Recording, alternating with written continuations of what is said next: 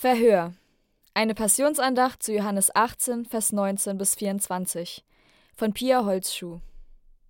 Der Evangelist Johannes berichtet uns hier von einer Art Vorverhör vor dem Hohepriester Hannas, bevor Jesus zu dessen Schwiegersohn, dem aktuell amtierenden Hohepriester Kaiphas und dem Hohen Rat geführt wird. Bei beiden Verhören steht das Urteil aber schon fest. Den Beschluss, Jesus zu töten, haben sie schon nach der Auferweckung des Lazarus getroffen. Wozu also dieses Vorverhör?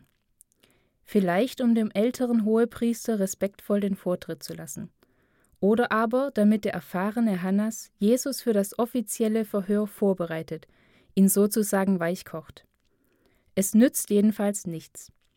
Weder hier noch im folgenden Verhör vor dem Hohen Rat sind sie Jesus gewachsen. Gegen die Wahrheit kommen sie alle nicht an. Um sich durchzusetzen, bleibt ihnen als letztes Mittel nur die Gewalt.